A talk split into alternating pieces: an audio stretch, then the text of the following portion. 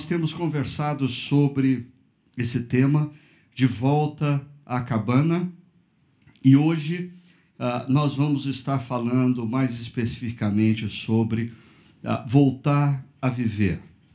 Voltar a viver a partir do perdão. Voltar a viver através do perdão. Mas uh, eu, eu, creio que o, o tema uh, específico dessa noite requer, uh, mais do que qualquer outro tema que nós já tenhamos discutido sobre o livro ou o filme A Cabana, é, se faz necessário eu falar um pouquinho para vocês acerca da história por detrás da história desse livro e, consequentemente, desse filme. desde o início, o conteúdo desse livro e filme ah, dividem opiniões. Ah, eu não sei quantos de vocês sabem, mas o conteúdo original que deu origem ao livro não foi feito para ser um livro.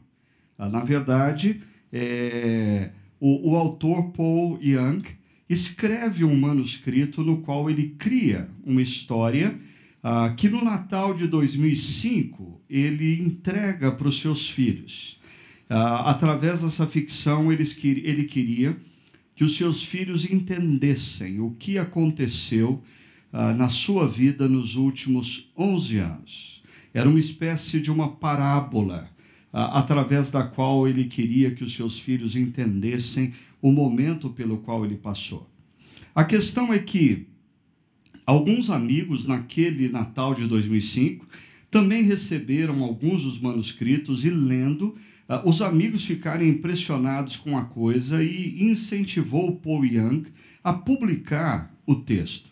Então, Paul Young decidiu enviar o manuscrito, primeiramente, a algumas editoras cristãs, algumas editoras evangélicas. E ele ah, recebeu um grande não da maioria das editoras, ah, porque para as editoras cristãs seu conteúdo era por demais perigoso e herege. A maioria das editoras cristãs dizendo, não, esse negócio é muito perigoso, não, nós não queremos isso, não, nós não queremos que as pessoas tenham a, a, a contato com esse tipo de coisa. Muito parecido com o que em algumas igrejas alguns líderes e pastores estão fazendo. Mas uh, ele então decide, olha só que interessante, enviar para as editoras seculares, não cristãs. E para as editoras seculares, uh, o conteúdo era por demais cristão muito tradicional. Então, as editoras uh, seculares também uh, fecharam as portas para ele, uh, até depois, que depois de muita insistência, o livro foi publicado. Agora, esse livro eh, já vendeu no mundo 18 milhões de cópias.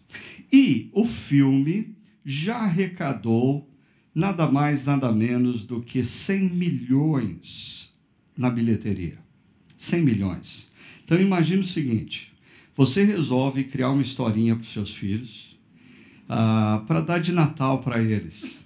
E de repente, ah, essa história que você criou te rende 100 milhões de dólares. Nada mal, né? Nada mal. A questão é que, apesar eh, dos resultados do livro e do filme, ah, o livro e o filme, eles são fruto de um momento muito doloroso da vida de Paul Young. E aqui eu queria é, é contar um pouquinho para você da história por detrás da história. O autor de A Cabana, uh, William Paul Young, uh, ele é filho de missionários e ele viveu sua infância uh, dividida entre um campo missionário em Papua Nova Guiné e um colégio interno. Ah, ele, aos seis anos de idade, ah, ele era uma criança marcada pelo abandono emocional, pela agressão física e verbal e pelo abuso sexual. E não apenas uma vez, mas algumas vezes. Isso faz com que ah, Paul Young talvez faça como alguns de nós, ah, ele cria um porão na sua alma, ou ele cria uma cabana na sua alma, E ele lança nesse porão ou nessa cabana todos os sentimentos que ele não quer ter novamente contato com eles. Ele lança nesse porão ou nessa cabana todas as memórias que ele não quer se lembrar. Ah, assim, a cabana, como diz Drell Marshall, alguém que entrevistou Paul William, a cabana é construída a partir da sua própria dor. É uma metáfora, metáfora de lugares onde você ficou preso, se machucou ou foi ferido. É o lugar onde a vergonha e a dor estão no centro. Mas o que que Paul Young faz a partir disso? Ele procura então manter todos os seus sentimentos e lembranças da infância nesse porão da alma, ou nessa cabana, ah, na tentativa de ser um profissional bem-sucedido, de ser um bom marido, de ser um bom pai e até mesmo um homem religioso. Mas por detrás, ou no, nos bastidores da sua alma, nos porões do seu ser, existe inúmeras questões mal resolvidas, dores com as quais ele teme ter contato, mas quer ele queira, quer ele não queira, essas dores ainda têm poder de influência sobre a sua vida. Aí, a vida de Paul Young desaba quando um dia a sua esposa olha para os olhos dele e diz: Eu sei de tudo. Paul Young estava tendo um caso extraconjugal com uma das melhores amigas de sua esposa. E diante desse desnudamento, ele ia ter que tratar isso. E ele descobriu que para tratar isso, ele ia ter que entrar no porão. Ele ia ter que entrar na cabana. O personagem criado por Paul Young, Mackenzie Phillips, passa um final de semana na cabana. Paul Young passa 11 anos lutando para resolver algumas questões mal resolvidas na cabana da sua alma. Ah, o autor do livro De Volta à Cabana, Baxter Kruger, falando desse momento em que a esposa de uh, Paul Young olha para ele e diz: Eu sei de tudo, desse momento em que a vida uh, de Paul Young desaba, ele é desnudado diante da sua esposa. Uh, Baxter Kruger diz o seguinte: Paul descobriu o que William Congreve, um outro escritor, quis dizer quando escreveu, preste atenção, homens, no inferno não há fúria maior do que a de uma mulher desprezada. É, risada, né? Bom para vocês. Agora, não para por aí. William Congreve continua dizendo assim: essa, porém, não é toda a verdade. No céu não há aliado maior do que uma mulher que sabe amar. Aí,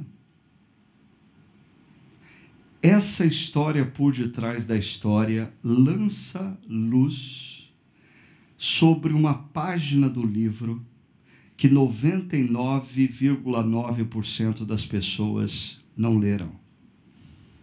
A dedicatória. Porque na dedicatória, Paul Young diz assim: essa história foi escrita para os meus filhos e dedicada em primeiro lugar a Kim, minha amada. Obrigado por salvar minha vida. Hum.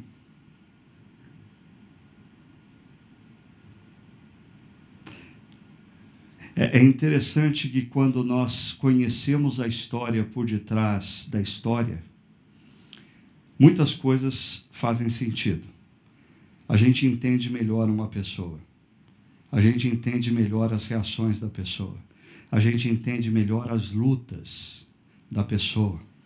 E o tema perdão permeia as histórias tanto do autor Paul Young como do seu personagem criado Mackenzie Phillips.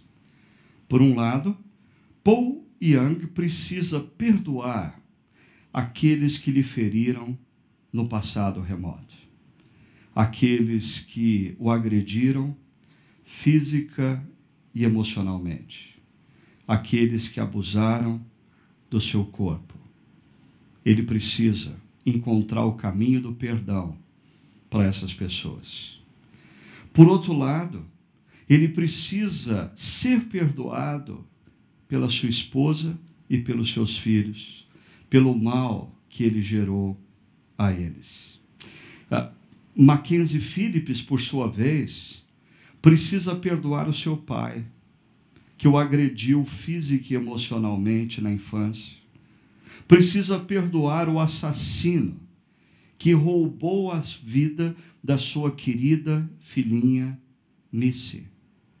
Ah, mas Mackenzie Phillips tem talvez uma das dimensões mais desafiadoras do perdão, que é perdoar a si mesmo. Perdoar a si mesmo muitas vezes, por detrás de uma pessoa acusadora, por detrás de uma pessoa que aponta os outros como responsáveis por um mal, existe alguém que no fundo, no fundo, lá na sua cabana, tem consciência de que ela falhou, mas ela se esconde atrás das acusações. E é o que Mackenzie Phillips faz ele tem uma questão mal resolvida. Ele não consegue se perdoar, porque no fundo, no fundo, ele acha que a sua filhinha Missy foi sequestrada e morta, porque ele falhou em cuidar dela.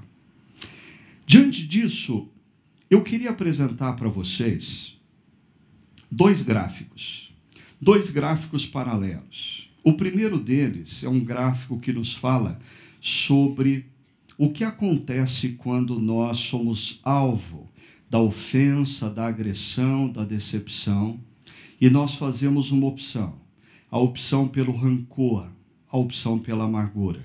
Ah, depois eu quero mostrar um outro gráfico que nos apresenta uma opção a esse primeiro. Então nós somos agredidos, nós somos alvos de uma traição, nós somos alvos de uma ofensa, e isso gera dor emocional. Então, deixa eu dar uma boa notícia para você aqui. A boa notícia é o seguinte: se você ah, viveu ao longo da sua vida uma situação em que você se sentiu traído, se você viveu uma situação em que você foi ofendido, em que você foi agredido, ah, uma situação em que você teve uma grande decepção de uma determinada pessoa e você sentiu dor emocional, a boa notícia é você é perfeitamente normal.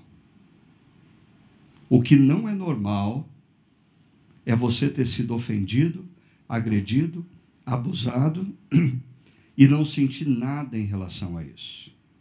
Isso é doentio.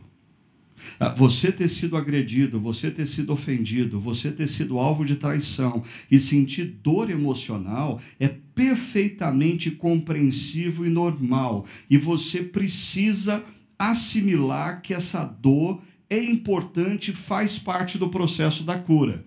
O problema é o que nós fazemos com a dor. Principalmente quando nós fazemos uma opção pelo rancor e pela amargura.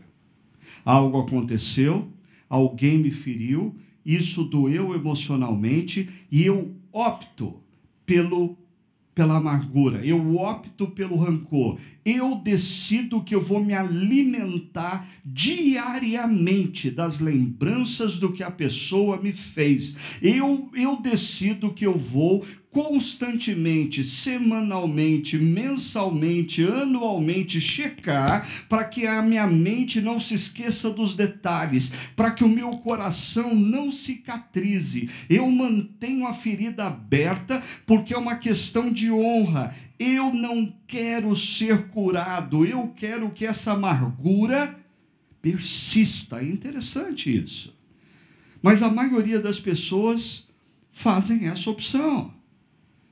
E essa amargura começa a gerar um sentimento, um desejo de vingança, de retaliação à pessoa. É daí que surgem expressões do dia: ah, um dia essa pessoa me paga. ah, o mundo dá voltas. Essa pessoa um dia vai estar nas minhas mãos. Ah, deixa estar. Nada como um dia após o outro. Vingança. Como é que é? É um prato que a gente come. Hã? Frio. A questão é que um dia emerge a situação propícia. E você agride com palavras ou agride com atitudes. Você revida, você desconta, você faz a pessoa pagar pelo que ela fez por você no passado. Ah, o que você não se dá conta, talvez, é que quando isso acontece, você se tornou o ofensor de uma pessoa. E essa pessoa agredida, traída, ofendida, ah, sente a dor emocional.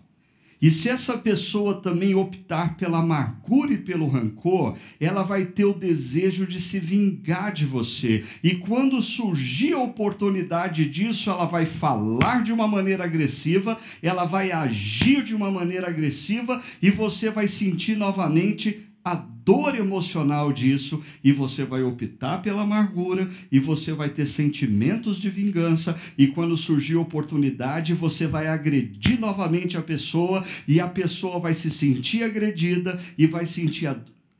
não vai acabar nunca. Isso acontece na esfera macro e na esfera micro das nossas relações. Deixa eu mostrar para você isso. Na esfera macro. Pegue, por exemplo, o que acontece no Oriente Médio. A, a, essa desavença que dura séculos entre judeus e árabes. Ah, o que acontece na fronteira entre Israel e Palestina. Ah, um grupo palestino estoura uma bomba do lado de Israel e cinco pessoas morrem. O exército de Israel invade o território palestino e mata sete. Os palestinos contabilizam sete menos dois, menos cinco, dois. Tem dois de saldo. Então eles vão lá, estouram uma bomba e matam sete. Aí os, os, israelenses, o exército, contabiliza. Bom, sete menos dois tem um saldo de cinco. Entra no território palestino e mata mais dez e não acaba nunca. Ah, esse é o ciclo da amargura.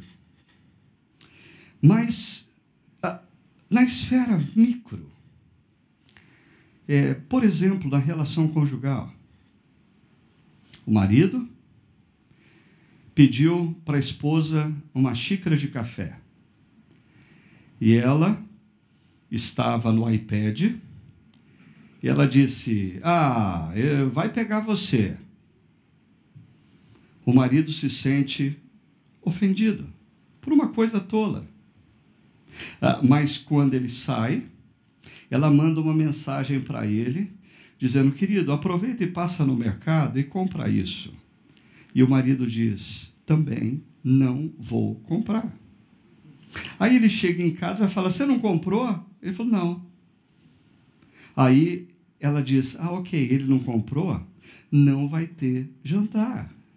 Ele que se vire. Quando ele fala, querida, o que, a gente vai jantar hoje? Ela falou: Não sei, você não, não comprou nada no mercado.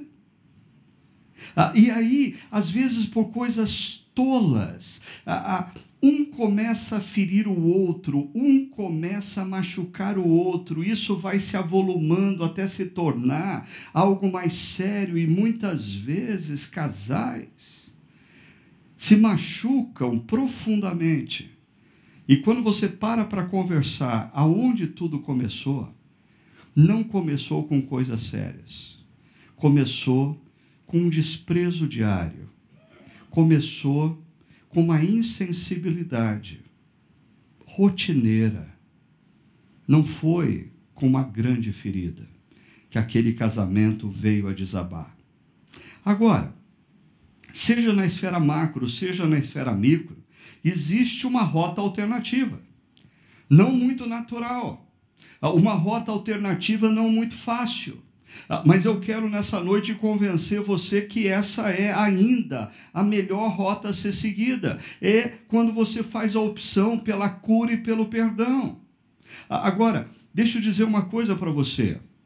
Perdão não é anistia. Perdão não é esquecer o que aconteceu. Perdão literalmente significa que alguém assumiu o dano e liberou o causador do dano. Então, deixa eu explicar isso para você. Ah, nós estamos aqui reunidos e aí acaba a nossa reunião e todo mundo quer ir embora para casa logo e de repente você vai dar ré no seu carro e não percebe que o meu carro está atrás e você, pum, afunda a lateral do meu carro. Ah, nós descemos para conversar e você diz assim: Ricardo, Ricardo, desculpe pelo que eu fiz, eu vou pagar, eu assumo o meu erro. E eu digo assim para você: não, ó, vai em paz. Você fala: não, de jeito nenhum. Eu falo: cara, eu te perdoo. Vai, vai embora para casa. Isso significa que ninguém vai pagar? Isso só significa que eu decidi assumir o dano. Eu vou pagar. Sempre que acontece algo que fere alguém, existe um dano. Perdão não é anistia, porque anistia ninguém paga. Perdão não é fazer de conta que não aconteceu. Aconteceu. A questão é quem é que vai pagar. Ah, me acompanhe. Em plena crise econômica, existem muitas empresas que têm uma lista imensa de devedores. Então, essas empresas ah, decidem, num primeiro momento, cobrar os devedores. Ah, no entanto, chega numa determinada fase desse processo de cobrança que essas empresas começam a calcular o seguinte: se eu for cobrar esse indivíduo, eu vou receber esse dinheiro daqui a 10 anos. E mais, eu vou ter que gastar com advogados durante 10 anos e eu vou ter que colocar funcionários meus para trabalhar e levantar questões durante 10 anos. E aí, essa empresa muitas vezes chega à seguinte conclusão: houve um dano houve um prejuízo, mas a melhor solução nesse caso é assumir que houve um prejuízo, deixar para lá e seguir adiante. Se as pessoas pudessem calcular de maneira objetiva e concreta os prejuízos que elas terão, tendo que ao longo dos anos fazerem a manutenção do rancor. Porque esse negócio de fazer a manutenção do rancor dá trabalho. Esse negócio de você lembrar dia após dia o que a pessoa fez dá trabalho. Assim, você tem que quase que trabalhar integralmente, 24 horas por dia, em função disso. Alguém já disse que quando alguém te ofende e você opta pela amargura, é como se você criasse uma cela no seu coração e colocasse essa pessoa nessa cela. Só tem um problema. Primeiro, a pessoa não está na cela. Segundo, você é o carcereiro que fica dia e noite vigiando para que o seu coração não se esqueça do que a pessoa te fez, para que a sua mente não se esqueça do que a pessoa te fez. Logo, quem está numa prisão não é a pessoa, é você. Se pessoas amarguradas calculassem o prejuízo para suas vidas, para suas histórias, para sua saúde emocional, para sua saúde física, elas chegariam à conclusão, assim como muitas empresas chegam, que o melhor caminho é perdoar. Mas perdoar é assumir o dano. Perdoar não é anistiar. Perdoar não é fazer de conta que não aconteceu. Tanto que nesse processo, é, é, é imprescindível que você, como ofendido, identifique o que aconteceu, identifique qual foi a ofensa. Esse negócio de perdoar a pessoa por qualquer coisa, ou aquele indivíduo que chega para você e diz assim: ó, oh, perdoa aí qualquer coisa, ó, oh, desculpa aí qualquer coisa. Se o cara não tem consciência do que ele fez, eu vou perdoar ele do quê? Da mesma maneira, eu preciso muitas vezes ter de maneira muito clara na minha mente, no meu coração, o que aconteceu, o que me feriu, o preço disso emocional para mim. E aí então dizer: eu vou assumir esse prejuízo, eu vou assumir esse dano. Pardonum, através do dano, perdão eu vou assumir esse prejuízo para poder viver a minha vida com liberdade. Ah, para viver a minha vida e desfrutar da minha vida sem ser um carcereiro. Eu não quero ser um carcereiro. Por isso, o perdão, inúmeras pessoas já disseram isso, não é novo que eu vou dizer agora.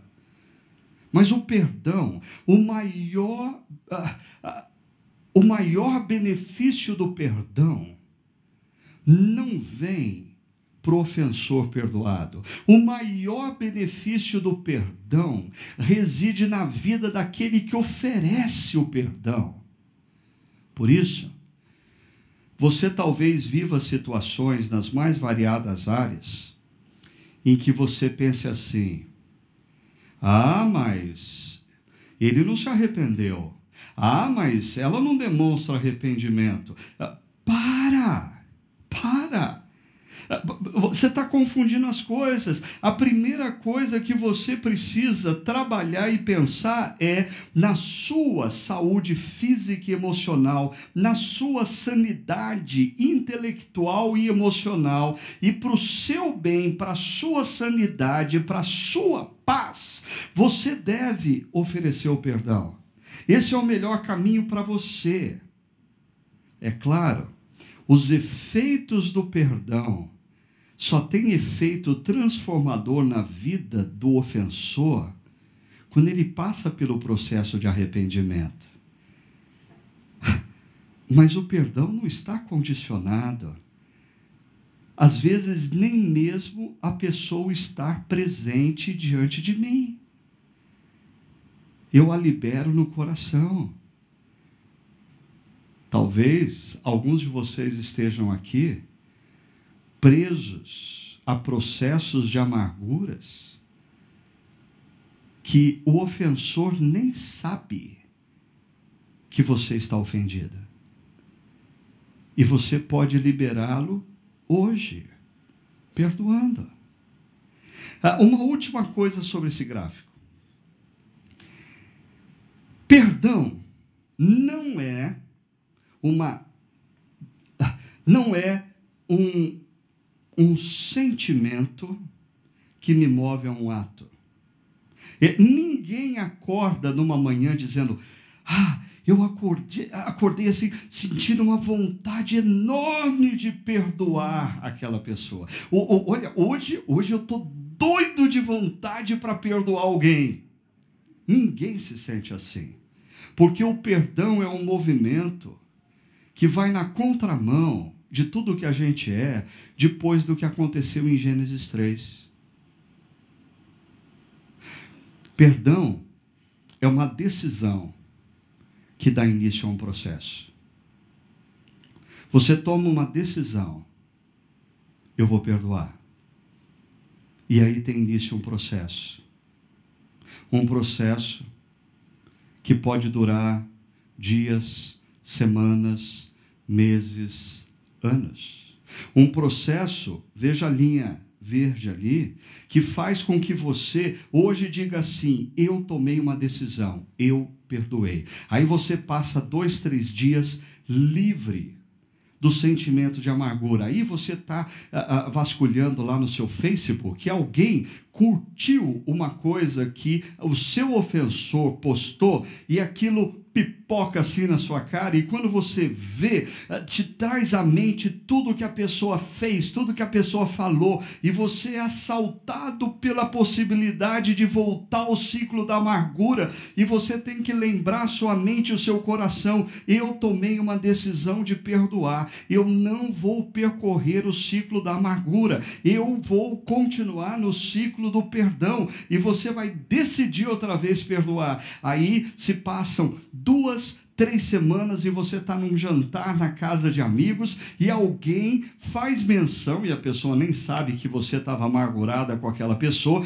faz menção dessa pessoa e fala: pô, você viu Fulano como ele está bem? Você viu como os negócios dele estão sendo bem sucedidos? Você viu o carro novo que ele comprou? E aí você é tomado novamente, assaltado por aquele sentimento de amargura e rancor, e você vai ter que lembrar sua mente e o seu coração da decisão que você tomou pelo perdão e se manter no ciclo do perdão. Guarda isso. Perdão é uma decisão que dá início a um processo. Nelson Mandela na sua biografia, ele descreve o momento em que ele estava saindo da prisão, aonde ele esteve injustamente por anos. Ah, ele passou injustamente os melhores anos da sua vida aprisionado. E quando ele está saindo, ele diz assim: ah, quando eu saí em direção ao portão que me levaria à liberdade, eu sabia que, se eu não deixasse minha amargura, o meu ódio para trás, eu ainda estaria numa prisão. Faz todo sentido. A grande pergunta é como dar esse start, como, eh, como fazer essa curva, como me desvencilhar do ciclo da amargura e colocar o meu coração no trilho do ciclo do perdão. Para tanto, eu queria convidar vocês para refletirem em algumas palavras do apóstolo Paulo. Em Efésios capítulo 4, verso 31 e 32, olha o que o apóstolo Paulo diz: Livrem-se, é um imperativo, de toda amargura indignação e ira, gritaria e calúnia, bem como de toda maldade. É, uh, para um pouquinho e observe comigo uma coisa. É, o apóstolo Paulo usa um imperativo: livrem-se, libertem-se, se desamarrem do que? Aí ele coloca três sentimentos amargura, indignação e ira. Três sentimentos que nós precisamos manter longe do nosso coração no ciclo do perdão. Ok? Aí vai para a segunda linha. As três palavras que aparecem da segunda linha, gritaria, calúnia e maldade, ainda estão vinculadas ao imperativo. Livrem-se. Ah, mas gritaria, calúnia e maldade, que é sinônimo no texto de malícia, não são sentimentos, são palavras. Então, Paulo está nos apresentando três tipos de palavras que nós devemos manter longe dos nossos lábios no ciclo do perdão. E por fim, no verso 32, o apóstolo Paulo muda da negativa para afirmação. Ah, o que nós devemos fazer, ele diz, sejam bondosos. O, o verbo ser aí ah, ou tornar-se é um imperativo também. Sejam bondosos, sejam compassivos. E aí o apóstolo Paulo vai falar de uma terceira atitude: bondade, compaixão e perdão. Mas quando o apóstolo Paulo fala do perdão, ele sai do imperativo. ah, e ele coloca o verbo, ah, como eu vou mostrar para vocês, no particípio grego, que no português dá a ideia de gerúndio, e com isso Paulo está dizendo: perdão não é um ato, perdão é um processo. Ah, mas deixa eu mostrar para vocês isso de uma maneira bem didática. Primeiro, mantenha alguns sentimentos distantes do seu coração. Ah, se você opta pelo ciclo do perdão, você precisa manter alguns sentimentos distantes do seu coração. Primeiro sentimento, o sentimento da amargura. O que é amargura? É um ressentimento que se alastra e contamina a nossa alma, o nosso coração e a nossa vida. Em Hebreus capítulo 12, essa palavra é repetida e ela faz uma espécie de uma analogia com o câncer.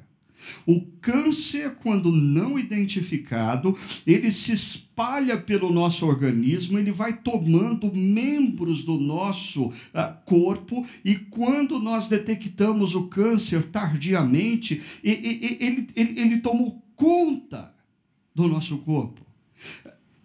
Essa é a palavra que o apóstolo Paulo está fazendo menção. A amargura, esse ressentimento que faz, que parece tolo muitas vezes. Você está chateado com alguém, você está amargurado com alguém. A pessoa nem mesmo sabe que você está amargurado com ela, mas você está. E você colocou ela na lista negra e você procura todo dia lembrar que você está amargurado com ela. Quando ela faz alguma coisa boa para você, você procura se lembrar do que ela fez de mal para você, para sua mente, seu coração não se esquecer que você está amargurado com ela. O problema da amargura é que ela vai pouco a pouco tomando conta da sua vida. Ah, e interessante, vai tomando conta de outras relações. Você talvez tenha em mente e você conheça uma pessoa, e não tem ninguém aqui como eu vou descrever, mas você possivelmente conhece uma pessoa amargurada. É, ela, ela não é amargurada mais depois de algum tempo com uma pessoa, ela é amargurada com a vida, com todo mundo. Porque a amargura tem esse poder de te contaminar como um todo e começa a contaminar os seus relacionamentos. Segundo o sentimento que nós precisamos manter distante do coração é a indignação. A indignação é a raiva que emerge diante de injustiças e afrontas.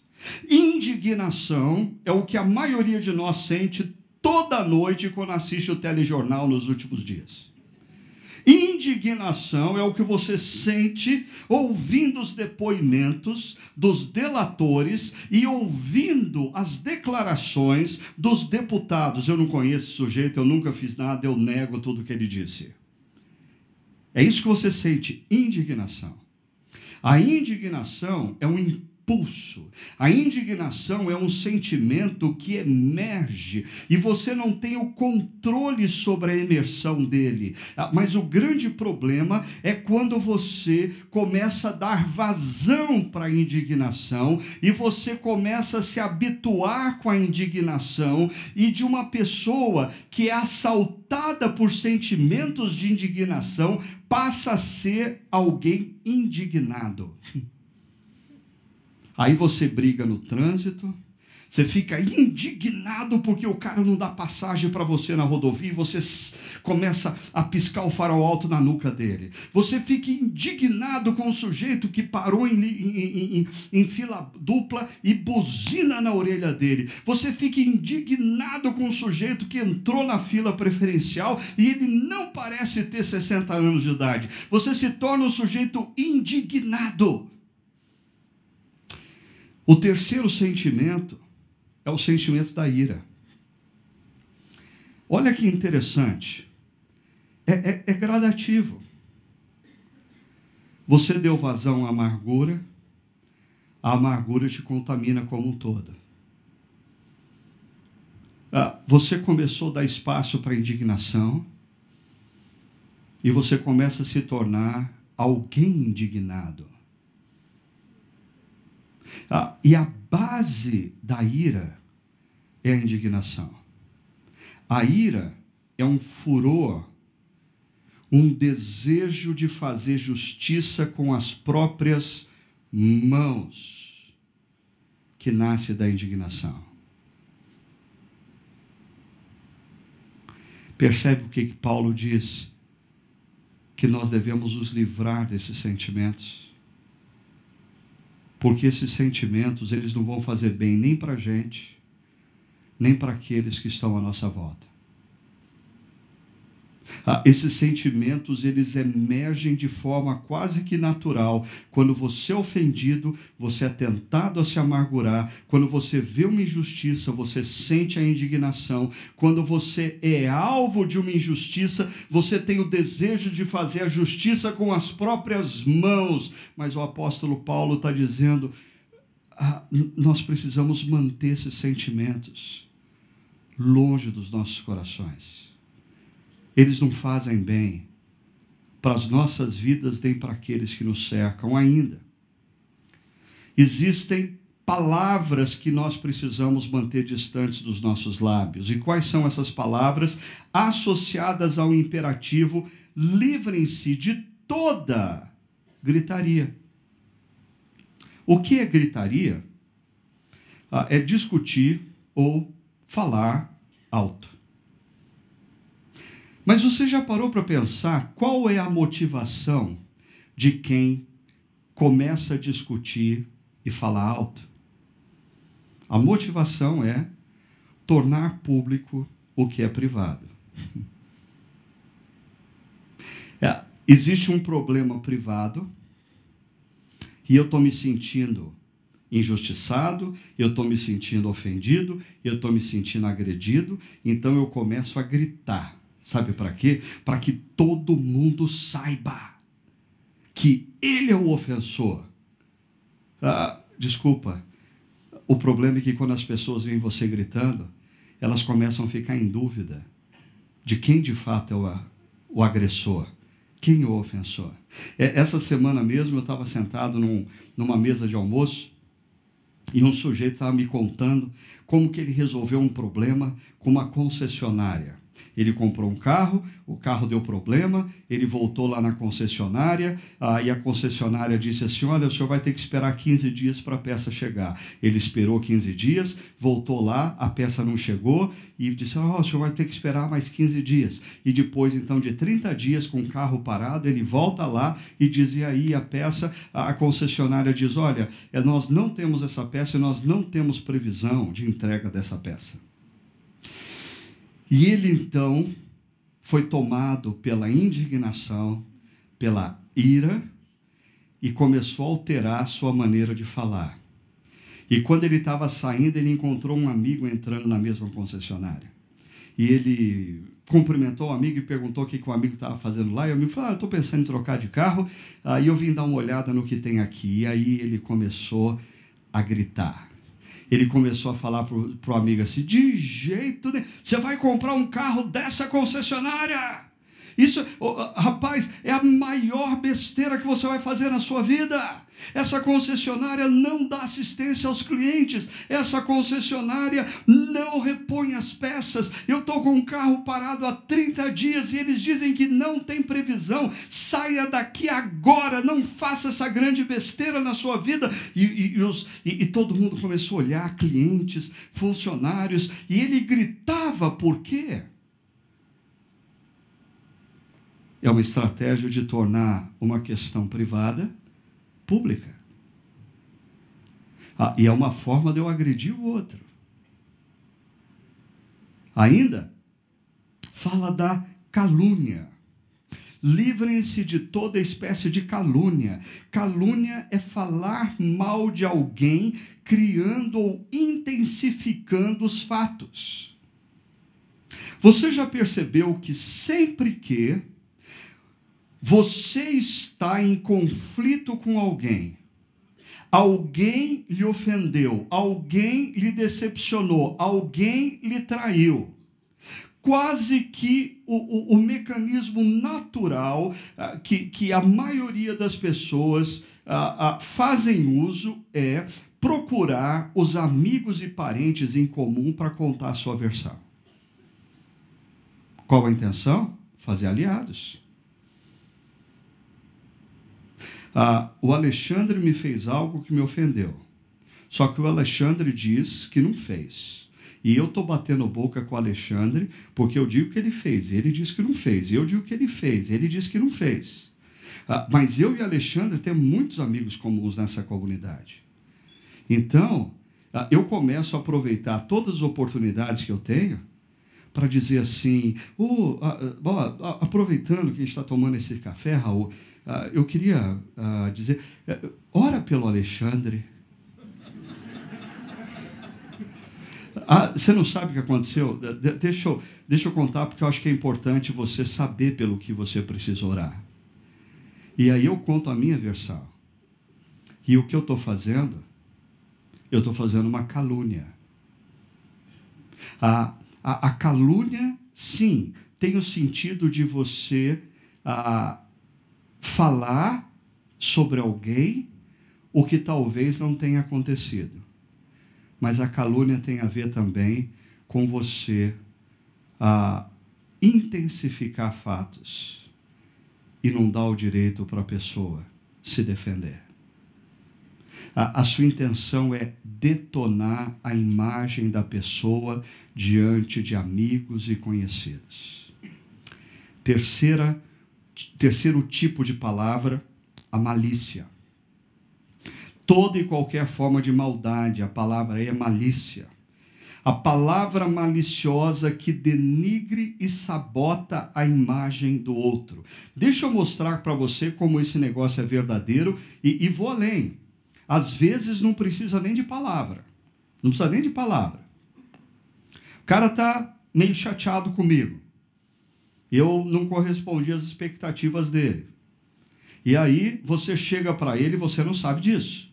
E você diz assim para ele: Puxa vida, hein? Ah, que palavra do Ricardo.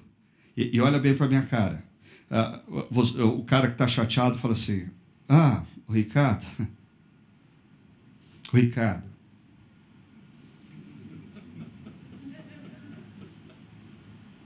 Qual a intenção dessa pessoa? Sabotar a imagem. Volta comigo. Três sentimentos que nós precisamos manter longe no nosso coração, se nós queremos viver o ciclo do perdão.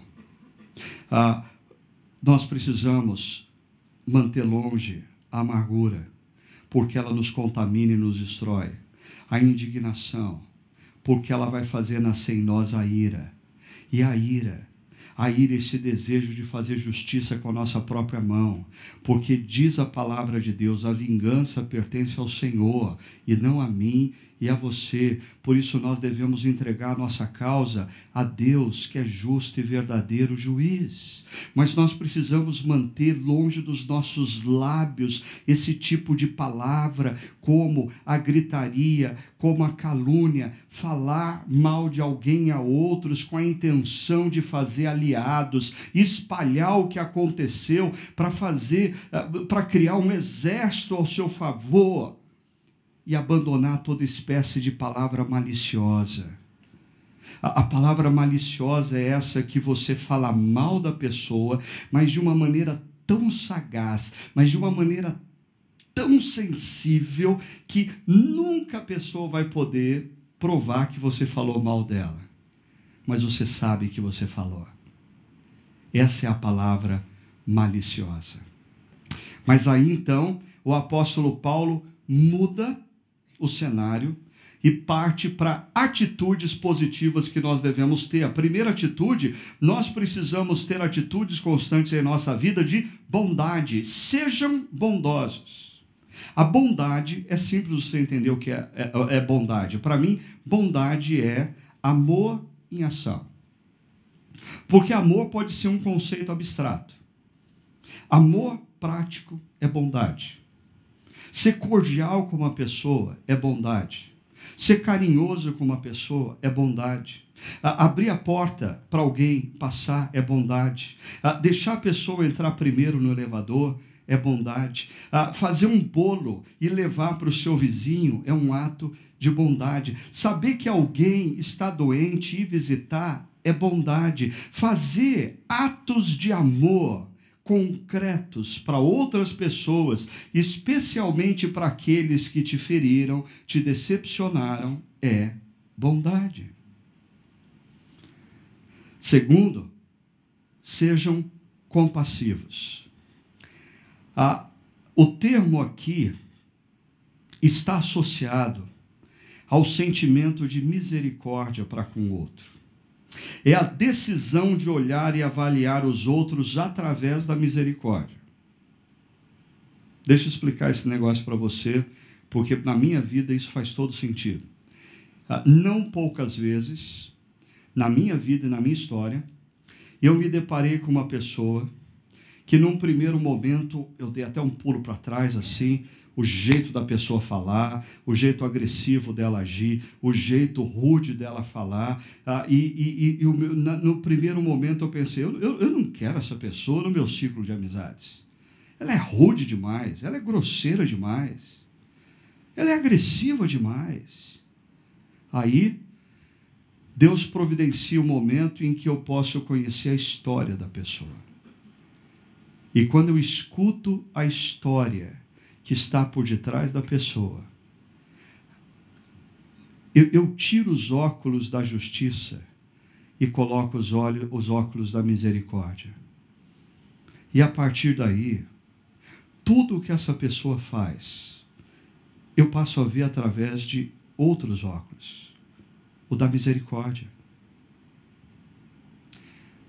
Muitos dos nossos problemas de relacionamento são decorrentes do fato de que hoje em dia nós não arrumamos tempo para ouvir a história do outro. Quando a gente quer saber mais sobre alguém, a gente procura ver se ela tem perfil no Facebook. A gente não tem tempo para sentar e tomar um café e dizer: me conta a sua história.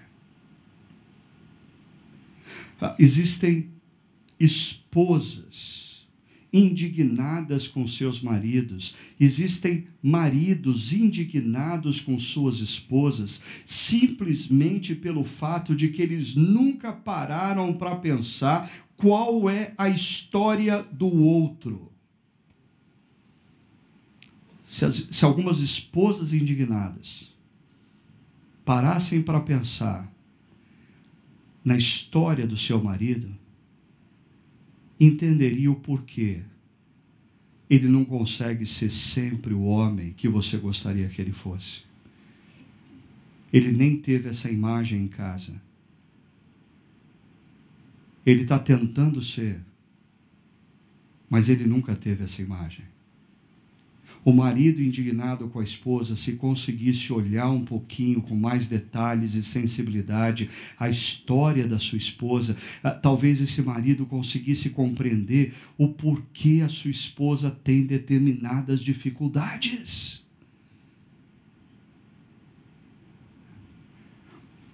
Quando a gente escuta a história dos outros, a gente usa mais os óculos da misericórdia e menos o da justiça. Ah, mas eu queria terminar falando da última atitude que o apóstolo Paulo aponta para nós. E aqui, como eu disse no início, acontece uma coisa interessante. Porque ele está falando de imperativos. Ele usou já a, a, a três três sentimentos no imperativo, três palavras no imperativo, duas atitudes no imperativo, e na terceira atitude ele muda para o particípio. O que dá a ideia de que o perdoar-se mutual, mutual, mutuamente não é um ato que a gente faz hoje e está resolvido, mas é um processo Perdoar é uma decisão que dá início a um processo. Interessante. Eu sempre ouvi aquela resposta de Jesus a Pedro, quando Pedro pergunta: Mas, Senhor, quantas vezes eu devo perdoar um ofensor? Ah, e Jesus diz 70 vezes 7. Eu sempre entendi assim: o cara vai me ferir 70 vezes 7. 70 vezes 7 situações diferentes. E eu vou ter que perdoá-lo todas essas vezes. Ah, desculpa, mas é um pouquinho mais complicado. Porque se perdão é um processo, talvez, em muitos relacionamentos, eu vou ter que perdoar uma pessoa pela mesma ofensa que ela fez dentro de mim 70 vezes, vezes sete vezes. Ah, é o que eu disse no início. Você diz hoje, eu tomei a decisão, eu vou perdoar. Você passa dois dias libertos da amargura. No terceiro dia, a amargura volta a te assustar, a, a, a, assaltar. E o que você tem que fazer? Decidir novamente perdoar. Aí você passa uma semana sem se lembrar do que a pessoa fez, e aí de repente a coisa te assalta outra vez, e o que você tem que fazer?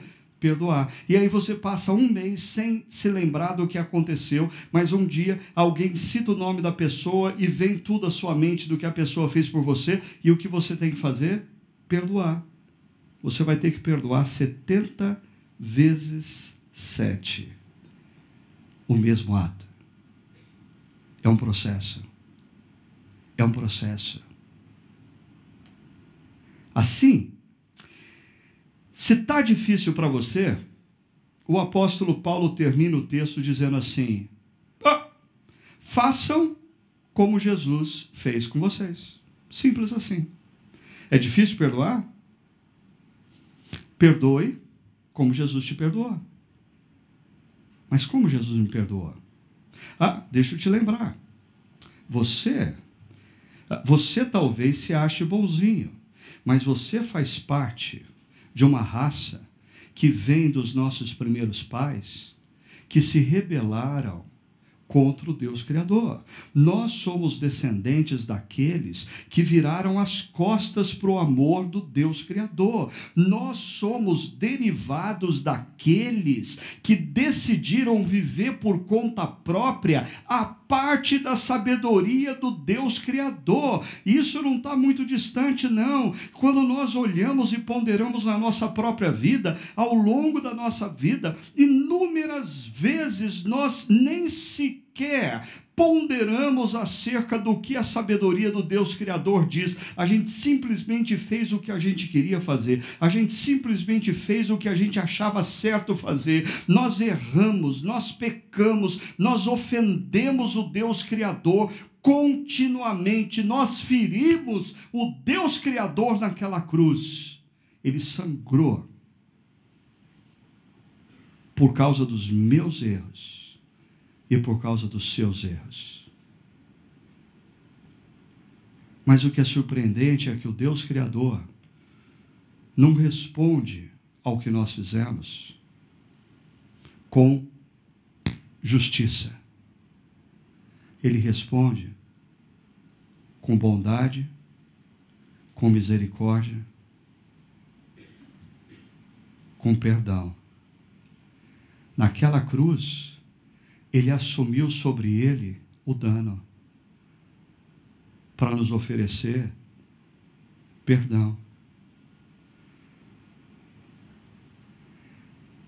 Compreender o que Cristo fez por nós, para mim é o botão de ignição para a gente viver uma vida a partir do perdão. Tudo o que eu disse para vocês nessa noite até agora, sem você compreender o que aconteceu na cruz, é muito difícil. Ah, talvez você tenha que ler esse texto, esses dois versos, de uma outra forma.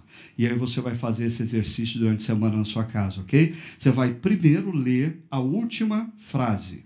Assim como Deus os perdoou em Cristo. Aí você volta para o início. Aí vai ficar mais ou menos assim: porque Cristo nos perdoou, sejamos livres de toda amargura, de toda indignação e de toda ira. Porque não pega bem para ofensores perdoados andarem por aí cheios de amargura, indignação e ira. Nós somos ofensores perdoados, porque Cristo nos perdoou, sejamos livres da amargura, da indignação e da ira. Ah, assim também de toda gritaria, calúnia e malícia, porque não pega bem para ofensores perdoados como eu e você, a gente andar por aí falando de forma alta, gritando, caluniando e falando de maneira maliciosa acerca das pessoas. Sejamos livres da amargura, indignação e ira, assim também como da gritaria, calúnia e malícia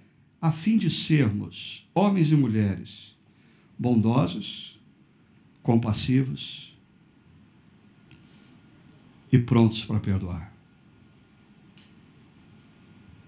Mas tudo começa na compreensão de que nós fomos perdoados. Você entrou hoje aqui, talvez preso nesse ciclo da amargura. Eu não tenho dúvida nenhuma, eu não preciso ter uma experiência sobrenatural e dizer que Deus disse ao meu coração. É, é só conhecer o ser humano para saber que alguns de vocês estão presos no ciclo da amargura há anos. A vida parou. Você tem consumido boa parte do melhor que você tem em você para manter viva em você a amargura. Seus relacionamentos estão travando cada dia mais, porque você deixou de ser alguém que sente amargura para ser uma pessoa amargurada. Você precisa romper esse ciclo. Você precisa tomar uma decisão. Você precisa compreender, olhando para a cruz, o que Jesus Cristo fez por você, o que Deus fez por você, e você precisa deixar que o amor e o perdão de Deus oferecido por você gere em você uma nova opção a opção pela cura e pelo perdão. Isso não significa anistia. Isso não significa fazer de conta que não aconteceu nada. Aconteceu. Aconteceu, você foi ferido, você teve dano, você foi prejudicado.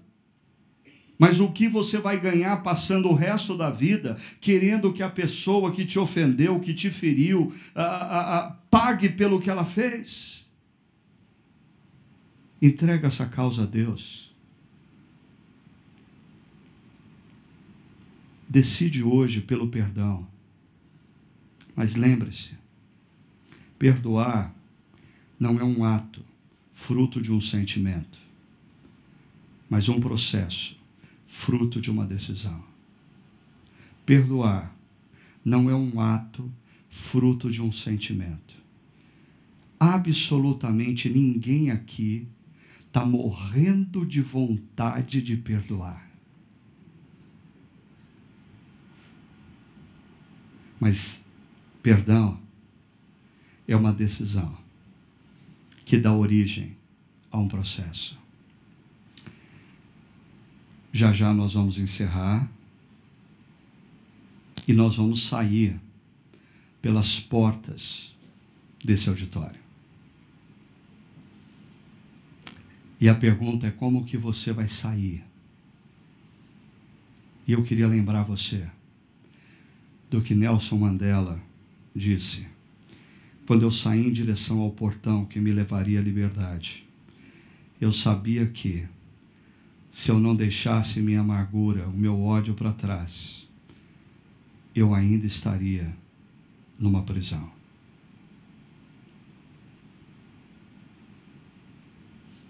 Vamos orar? Senhor,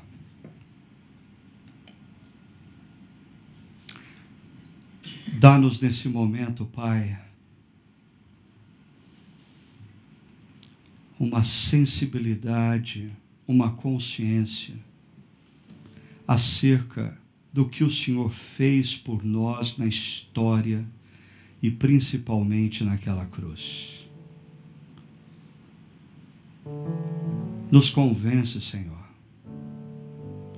que diante daquela cruz, nós somos os ofensores e o Senhor, o ferido, o machucado, que insiste em nos oferecer perdão.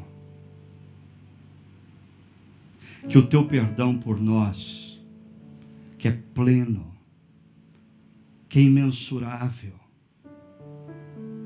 seja derramado de maneira abundante sobre cada um de nós aqui. Que nesse momento, o Senhor traga pela última vez os atos, os pecados, os erros mais horrendos que nós já cometemos na vida mas que nós tenhamos uma convicção de que o Senhor, através da tua maravilhosa graça, nos perdoou e nos liberou da culpa desses erros. Agora, Pai, traz à nossa mente os nossos ofensores. Sejam eles pequenos ofensores sejam grandes ofensores. E que a tua graça, derramada através da cruz de Cristo, nos mova na direção do ciclo do perdão. Que uma decisão esteja sendo tomada hoje em nossos corações. Uma decisão que dá origem a um processo. Um processo que vai levar dias, semanas, meses ou anos. Mas um processo que vai nos conduzir à liberdade, ao perdão, à cura emocional, à saúde, à sanidade. Senhor, que nesse momento um milagre esteja se operando na vida dos meus amigos e amigas que participam dessa reflexão e dessa oração. Obrigado pelo teu perdão. Obrigado pelo teu amor. Obrigado pelo Senhor não desistir de mim e dos meus amigos e amigas aqui presentes. Nós oramos em nome daquele que assumiu o nosso dano para nos oferecer perdão, o nosso amado Jesus.